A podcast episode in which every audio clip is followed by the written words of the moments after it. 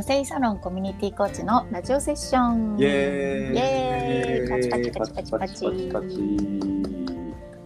皆さんこんにちは。この番組は和製サロンのコミュニティコーチがリスナーの皆様と一緒にこれからの生き方を考えつつ元気をお届けするラジオです、はい。はい。今日のテーマはえー師走ということでうん。あったっていうことでね、うん一年の振り返りをしていきたいと思います。三影さんよろしくお願いします。はい。ぜひぜひよろしくお願いします。お願いします。はい。もう率直に聞きますけど、は なるほど。い。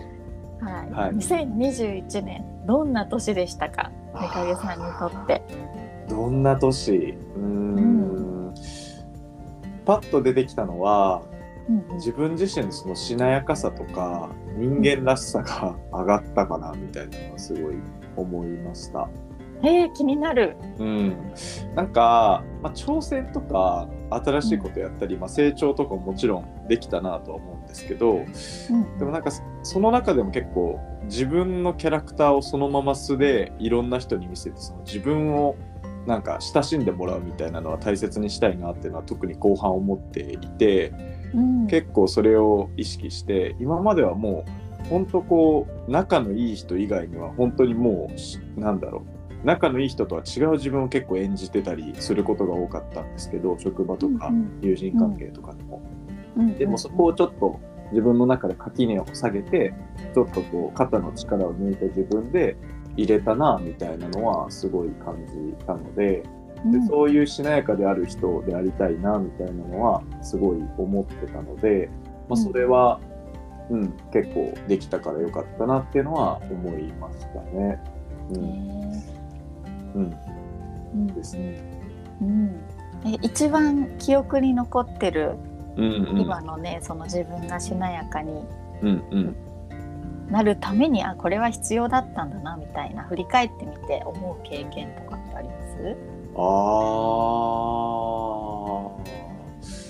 ー。いろいろありますね。なんかいくつかあって、まあ、1個目はその最初の会社3年前とかになるんですけど、うん。そこでこう周りから求められる自分を演じてたりしていてそれでうまくいかなくなってその適応障害になった時期があったんですけどうん。やっぱもうどうしようもないというかやっぱこう周りから求められるその自分を演じてても本当に自分が息苦しいだけなんだなみたいな痛感したのが3年前とかだったので、結構そこは一つ大きかったなっていうのを思ったのと、うん。あとは、まあ、その自分がコーチングを学んでるあのスクールの仲間がいるんですけど本当にそこはもうある意味もうなんか心の服を着てないというかもう本当にもう自分のありのままを100%結構見せてるあうん。の環境でうん。そこまで結構自分の素を見せるって今まで二十数年間生きてきた中でなかったので、まあ、そこでこう自分の素を出し始めたのが3年前とかだったので。なんかそこも大きいなみたいなのも一つ思いましたしうん。あとはあの、まあ、今の NPO をやりつつ、まあ、コーチングやったり取材記事書くみたいな結構そういうパラレルにいろんなことやるライフスタイルを選んだっていうのも結構大きかったかなと思いますね。うんうんうんうんえじゃあ結構いろんな変化が今年、うんまあ、今年と言わず3年前ぐらいからうーん。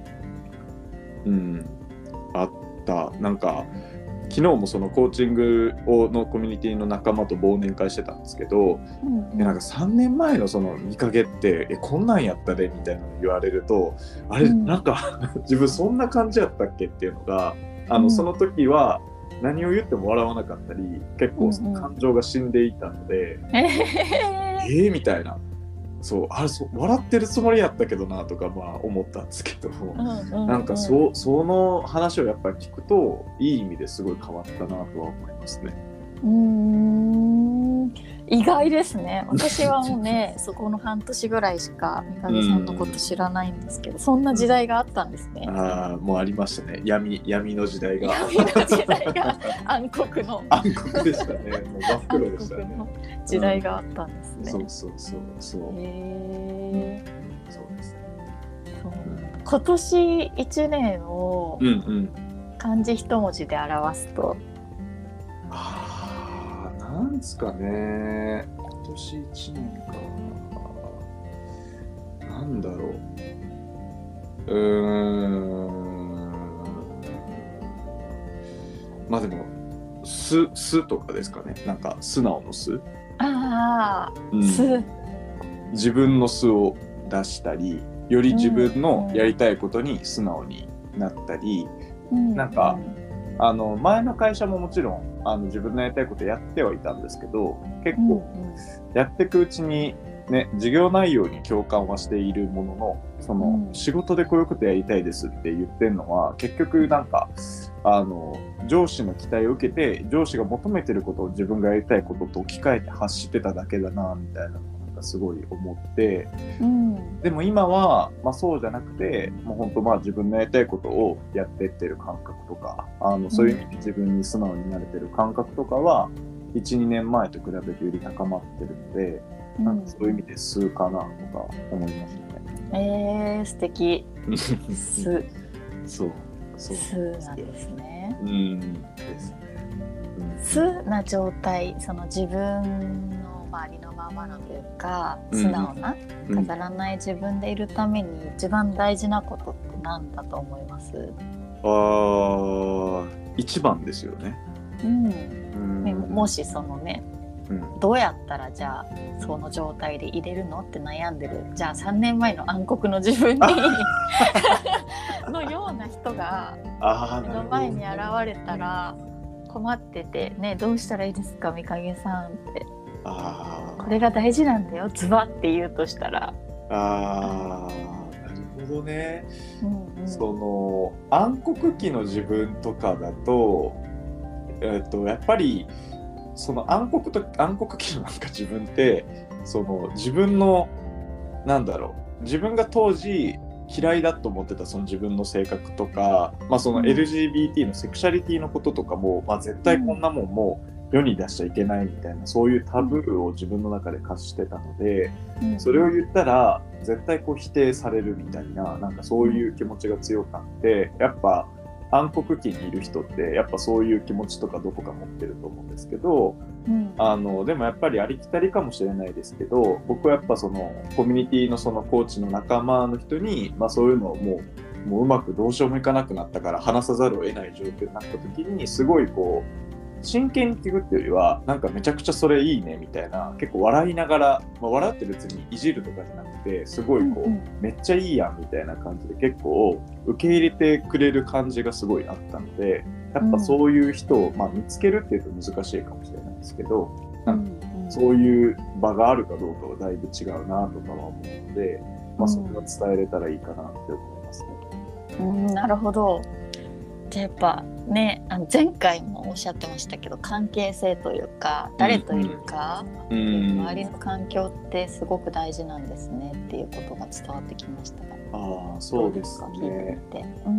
ん、なんかすごいもう暗黒期に入ってると多分そういう関係性も大事だなと思うんですけど、なんかそこからちょっとずつ自分らしさ出せてきたらうん。最近僕やってることはあのやっぱこうコミュニケーション通してそのもやっとしたこととかあちょっとこう自分ここ素で入れなかったなみたいなのってやっぱまだまだ感じることがあるのでうん。なんかそういう時はメモカレンダーとかであなんかここめちゃくちゃモヤモヤしたとかあこういう自分でコミュニケーションとかその人に言葉かけすればよかったんだみたいなのを毎回拾うようにしてなんかメモとかを取ってたりとかはしていて。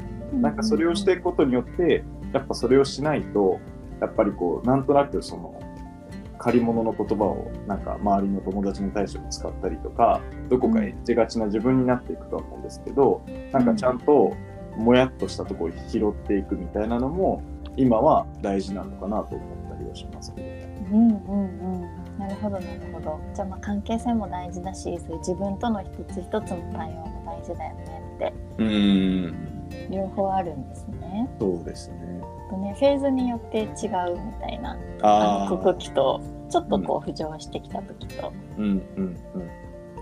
ですね。暗黒期は多分そんな対話も結構難しいと思うので。うんうんうんうん、そうですね。はい。じゃあちょっと僕もお聞きしてもいいですか？あはいどうぞどうぞ。じゃあ僕も率直にお返ししますが水木さんははいどんな一年でした、ブーメラン帰ってきた。今年はですねうん。もう変化？あ多分、まあ、ーコロナになってから皆さんそうだと思うんですけどう、んうん。個人的にこの1年目まぐるしい変化がわーっとうん。竜巻のように起こりました、竜巻。うん、そんな印象ですね。うーん。うんうんうんなんか具体的にどんな変化だったんですか？一番大きいのはやっぱり会社員を辞めたことうんですね。今年の8月に辞めて、うんうん。で1月から結構ガラッと人間関係も変わって、うん。うん。っていうのがうん。大きいですね。やっぱ周りの環境まず一緒にいる人がうん。変わっていき。うんうんで8月にまあ会社員を辞めうん。これまでのアイデンティティをうん。ちょっとずつちょっとずつ手放していきうん。でもやっぱりそれってうん。渦中にはうん。揺り戻しが起きるというか、おお揺り戻し。うん、大きなものをこう手放す時ってうん自分でね大きな決断をしたっていうのもある。一方で、やっぱりこれで良かったんだろうかとか、うん。これまでの自分のキャリアとかアイデンティティにうん。ちょっとこう依存しがちに頼りがちになっちゃったりとか。っていうところもあったのでもう大きく揺れ動いた変化の年っていううん。なんか変化っていうとすごいねポジティブなイメージもあると思うんですけどうん。もうグワングワン揺れた。なるほどね。揺れた年かもしれない。です変あ化ー変化もそうだし揺れるみたいなのがすごいあニュアンス的には近いですね。あなるほどね。いい表現ですね揺れるってね。うんうんうん。なるほど。そっか。でも今年の8月まではじゃあ会社員されながらコーチもされてたってことですね。そうですねはい。あ去年はい去年から副業を始めてうん同時並行でうんやってて、うん。で8月にそういう大きな決断をしてうん。でじ自分でそのやっぱりビジネスやっていくってなって、まあ、企業塾みたいなものにも入りみたうん。いな。うん。うん。ってなるとやっぱり周りの人たちがそうん。の個人事業主とか経営者が多くなってくるのでうん。そういう意味でもすごく人間関係はこれまで会社員の人とばっかり付き合ってきたところからうん。フリーランスとか経営されてる方うん。の方が今多いんじゃないかっていう感じなのでああなるほどなるほど。うんうんうん一緒にいる長く一緒にいる人たちうん。がそういう人になってくると本当にいろんな生き方がある確かに。なって思うようになって。うん。でも自分は会社員の生き方しか知らなかったから。うん。そういう意味でこうな何が、ね、自分にとって何が心地いいんだっけっていうのを見つめ直す一年でもありうん。それで揺れた新しい世界と古い世界とうん。行き来して、うん。うんああでもないこうでもないって 迷ってたっていう、うん。うん。うん。感覚ですね。うん。なるほどなるほど、うん、なん。かこう手放していった中で逆にこういうのを得たなみたいなこととかってありましたそうですねいろいいろん。なことを得た感覚はありますね。うん。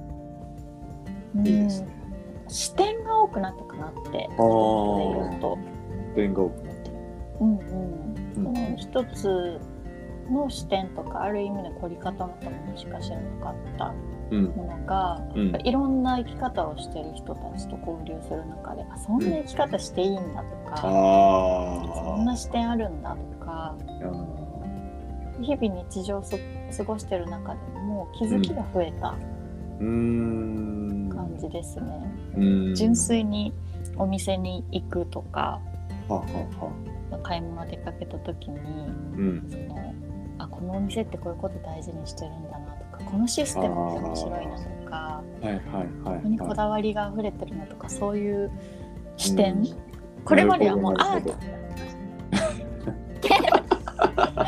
あー。終わりで、うん。旅行とかに一つとっても、うん。もう本当にリフレッシュのために行ってたんですよ。うん。うんれで、うん。うん。そ 多分それだけやっぱり疲れてたんだと思うんですよ、うん。忙しくって。もう休みになったら旅行行って温泉行ってあリフレッシュしようってために時間を使ってたというか。ああそっかそっか。だったんですけどうんうん。最近はそのテーマ性を自分の中で設けるようになったりとか、えはいうんこのこの前佐賀合宿っていうその皆さんとこのコンサル仲間の皆さんとうん。佐賀でうん。集まるみたいな。うん合宿があったんですけど入ってるコミュニティに。その時も自分の中でその時のテーマは、うん。私は結構集団行動が苦手なのでうん。あえて集団行動してみるっていう。おおチャレンジですね。そうですそうです、うん。結構全部自分で決めたがっちゃうところを人が決めたルートに乗ってみるとかいう自分が苦手とすることをやるっていうテーマを過ごしてみたりとかするとまた違ったものが見えてきたり、あー。うんうんうんうん。なるほどね。そういう視点がたくさん増えたなって。うん。思うので視点が増えるとやっぱ日常の中での気づきが多くなるのですそうですよね。楽しくなりましたね、うーん。日々が。素敵。うんいいですね。うん。なんかこういろんな視点とかその価値観多分発見とかも多かったと思うんですけどうん。その中でこういう視点とかこの価値観私に近いかもとかなんか感じることとかってありましたうーん自分に近い価値観？そうですね。やっぱり 縛られたくないんだ 縛られたくない欲求がすごいあるなって思うのとうん。なんか飽き性なんですね多分、はいはいはいはい。なので一つのところにずっととどまってるよりかはうんうん。やっぱつどつど揺れてつどつど破壊して再生して みたいなのが自分らしいんだなっていうかそれがえちょっと後ろめたいみみたいなー部分もあったんですよ。もともとうん。そのうん。飽き性な自分とか、うん。なんか安定を破壊しちゃう自分みたいな、うん。せっかく安定したのになんかもうそれを自分で はい。壊しに行くことへのうん。なんかあこれって自分で自分を追い込んでるというかそのウェルビーイングじゃなくしてるんじゃないみたいなこう ちょっと後ろめたさもあったんですけどあこの生き方が逆に自分が選んでるしこれが自分らしいんだってこう吹っ切れたうんところはありましたねいろんな人の生き方を見て。うーんいいですね。うん。じゃあこうそういう自分の生き方が改めてなんか大事だなというか大切にしたいなっていうのをすごい再確認できた感じなんですかね。うん、そうですねうん。うんちょっとずつ自分の大切なものがうん。やっぱり相対的なものでもあると思うんですけどあこれはいいな、うんこれは違うなっていう大切にしたいものとそうでないものみたいなそうでないものもすごい大事だと思ってて、うん。そのためにいろんな視点があると、取捨選択ができるので、いやそうですよね。うんうん、確かに。ね。なんかそうでないものがそうでないものって気づけるのはやっぱいろんな視点とか経験しないとわかんないですもんね。うんうん、分かんないですね、うん。それしか知らないと、うん安定した方がいいじゃんとか、うんなんで安定したのに壊しちゃうの自分みたいなうん。風にちょっと思ってて、うん。安定ができない自分はなんかおかしいんじゃないかっていうか はいはいはいなんか欠落してんじゃないのみたいな感 じで捉えちゃうこともあったんですけど、うんもうなんか破壊しまくってる人たち見ると 自分よりも全然。壊してる人たち見ると、面白ないんか変なとこにうん後ろめたさ感じてたなっていうか、ああ、なるほどね。うん、これでいいじゃんってうん。素直に思えるようになった。えー、